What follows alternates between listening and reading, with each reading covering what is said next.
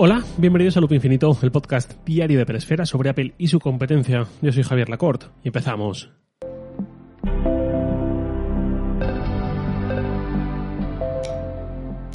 Hacía mucho que no recomendaba algo concreto de Apple TV Plus, pues el día ha llegado. De paso, voy a responder de forma extraoficial a un oyente que me escribió hace unas semanas y le respondí en privado sin más. No recuerdo el nombre de ese oyente, ya lo siento. Este oyente me decía que si iba a hacer, me preguntaba si iba a hacer una reseña de ciclos en su tercera temporada, que está emitiéndose ahora, ya que descubrió la serie en su momento hace un par de años gracias a este podcast, cuando hablé de ella en su momento, y que me decía algo así como que le gustaría que siguiese hablando de ella con las nuevas temporadas también.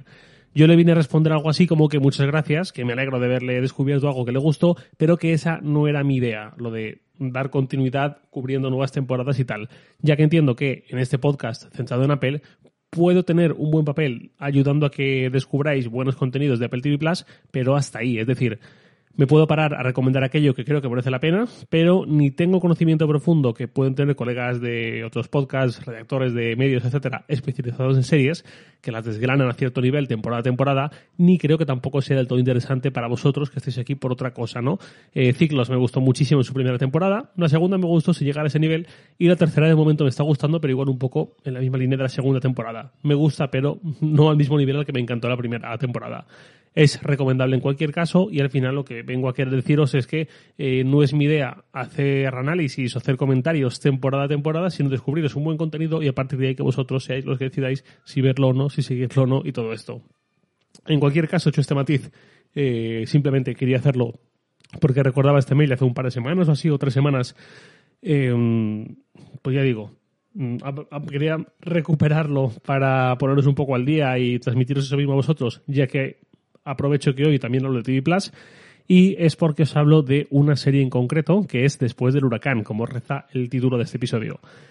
Después del huracán es una miniserie que ha sacado hace muy poquito TV Plus, cuyo sexto y último episodio se emitirá este viernes. De momento llevamos cinco, que son los que yo he visto, y no he querido esperar a que emitan el sexto, más que nada porque nada puede enturbiar lo buena que es esta obra, y porque además el sexto episodio ya es, eh, bueno, no quiero spoilear mucho, pero ya veréis que más que seis episodios son cinco más uno, digamos.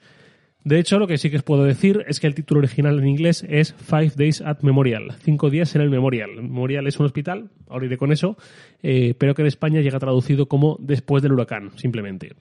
¿De qué va? Seguramente recordáis el huracán Katrina de verano de 2005, que se cebó con el Golfo de México y sobre todo con varios estados sureños de Estados Unidos y muy en particular con la ciudad de Nueva Orleans, que fue la más castigada. Pues bien, después del huracán ocurre en un hospital de Nueva Orleans, un hospital concreto. O mejor dicho, dos hospitales distintos en un mismo edificio, que es una cosa un poco extraña, pero es así y tiene su importancia dentro de la trama. Como he dicho, son seis episodios que son cinco más uno. ¿Por qué? Porque son cinco días dentro del hospital, un día un episodio y el sexto es lo que ocurrió después. Al principio está el personal del hospital comentando la alerta por huracán, diciendo que bueno, que tienen que estar preparados, que igual se pasan ahí un par de días, y luego ya es cuando empieza el huracán y las cosas se van poniendo muy feas. El reparto de esta serie no es de primerísimo nivel, digamos, sin que la desprestigiaran ni mucho menos, pero me refiero que no tiene estrellas súper reconocibles del nivel, por ejemplo, que tenía The Morning Show, pero sí que hay rostros muy conocidos. Por ejemplo, uno de los protagonistas es Cherry Jones, que si no os dice nada de ese nombre, es una actriz bastante reconocible, que salió en 24, salió en un episodio de Black Mirror, si no recuerdo mal, salió en Succession también hace poquito, y dentro de Apple TV Plus tuvo un importante papel también en Defending Jacob, era la abogada, eh, Defending Jacob sería que recomendé muchísimo. Aquí vuelve a hacer un gran papel, tiene más protagonismo y de hecho las interpretaciones son excelentes. No hay nadie que te saque de la trama por una mala interpretación, no hay nadie que desentone, están todos a un nivel fantástico. En el resto del reparto hay también un rostro femenino que resultará muy familiar a los amantes de Better Call Saul y hay otro rostro, este masculino, que también resultará un poco familiar a los amantes de The Leftovers. Ya digo, no es un reparto de élite, pero mm, el nivel es espectacular. Es espectacular tanto más que el reparto también, la producción de la serie y sus efectos especiales. Eh, de verdad que hay alguna escena concreta en la que igual se puede ver un poquito el cartón o algo así, pero no me quiero ni imaginar la complejidad de llegar a ciertas escenas, a cómo recrean el huracán en sí, las inundaciones, los efectos tan devastadores. En ese sentido, también raya un nivel muy, muy, muy alto. Y luego, esta serie es un thriller, un drama de Apple TV Plus. Eh, y de Apple TV Plus y de sus producciones originales, siempre suelo decir que hay un patrón muy evidente en la mayoría de ellas. Y es que te plantean una historia, una trama principal, que poco a poco, con el paso de los episodios, va dejando paso a otra subtrama que se acaba consolidando como la más importante. Eh, por ejemplo, antes mencionaba lo de Cherry Jones en Defending Jacob. Eh, pues, por ejemplo, en esa serie era muy evidente. La historia empezaba hablando de unos padres defendiendo a su hijo de una acusación muy grave y de cómo eso afectaba sus vidas.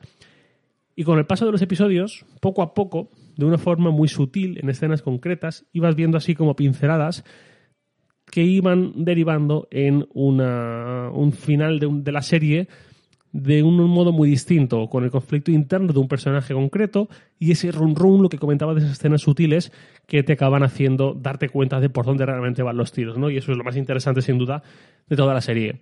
Pues aquí, en Después del huracán, ocurre algo más o menos similar.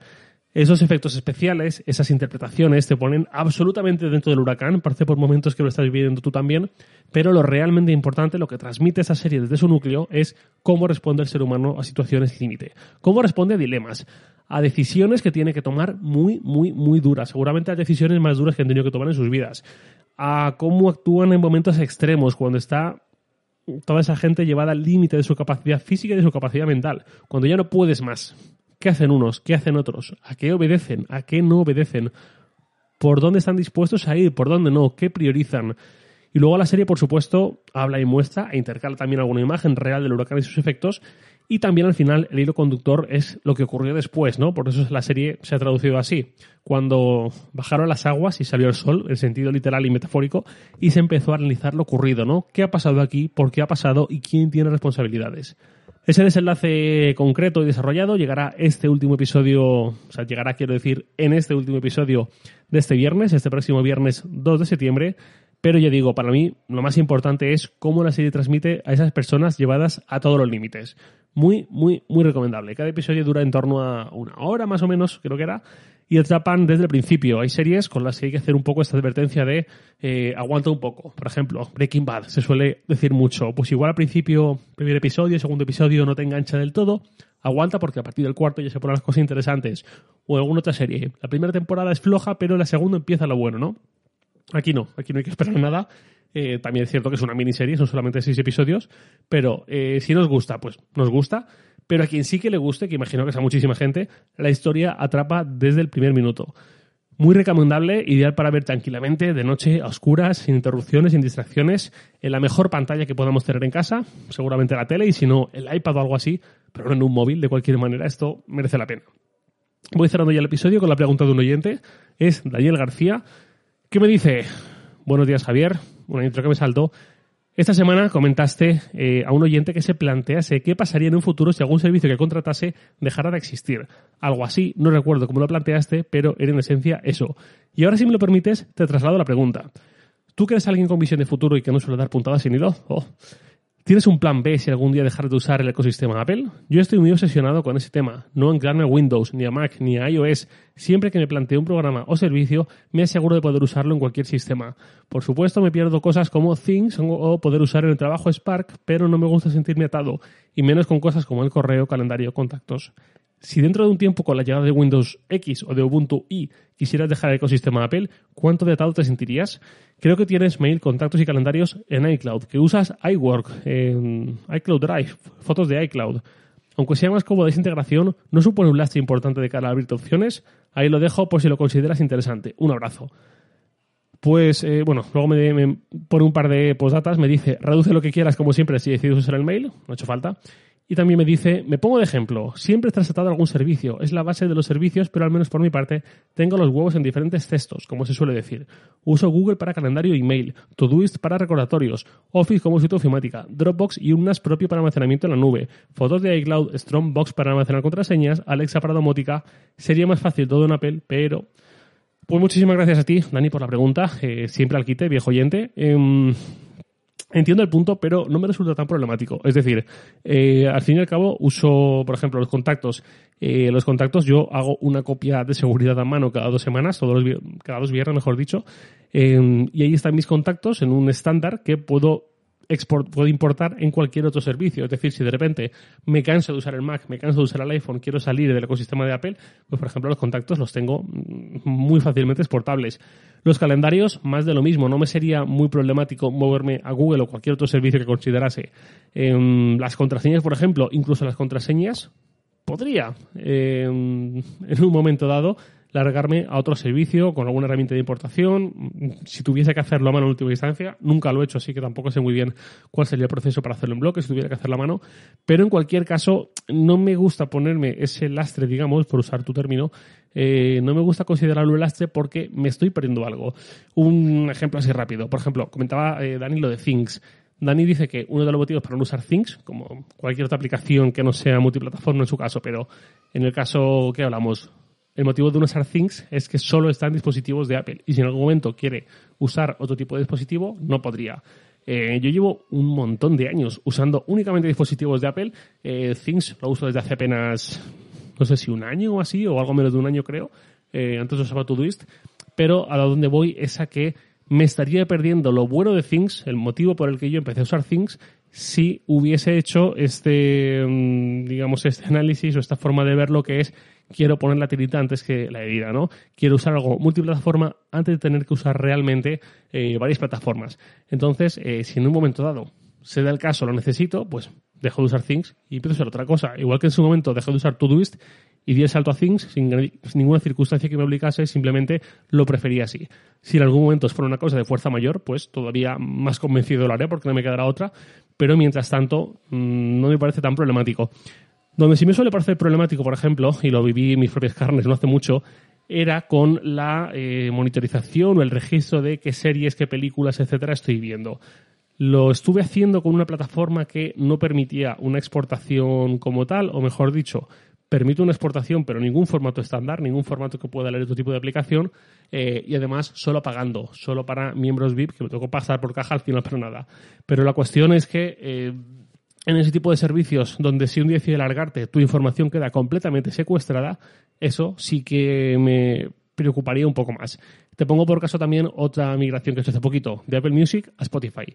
Hay aplicaciones como SongShift, por ejemplo, que he visto algún contacto mío, alguna persona que sigo en Twitter eh, usándola con muy buenos resultados, eh, pues una aplicación así, yo tengo pendiente importar alguna lista que se me quedó por el camino, una aplicación así me permite pasar de una plataforma a otra sin demasiado dolor, trasladando todo el trabajo acumulado en forma de lista de reproducción, ya lo de alimentar el algoritmo y todo eso es otra cosa, pero al menos la lista de reproducción sí que las conservaría con, eh, pues eso, sí que las puedo conservar con una aplicación de estas, que dice SongShift, dice cualquier otra de las que hay por ahí funcionan.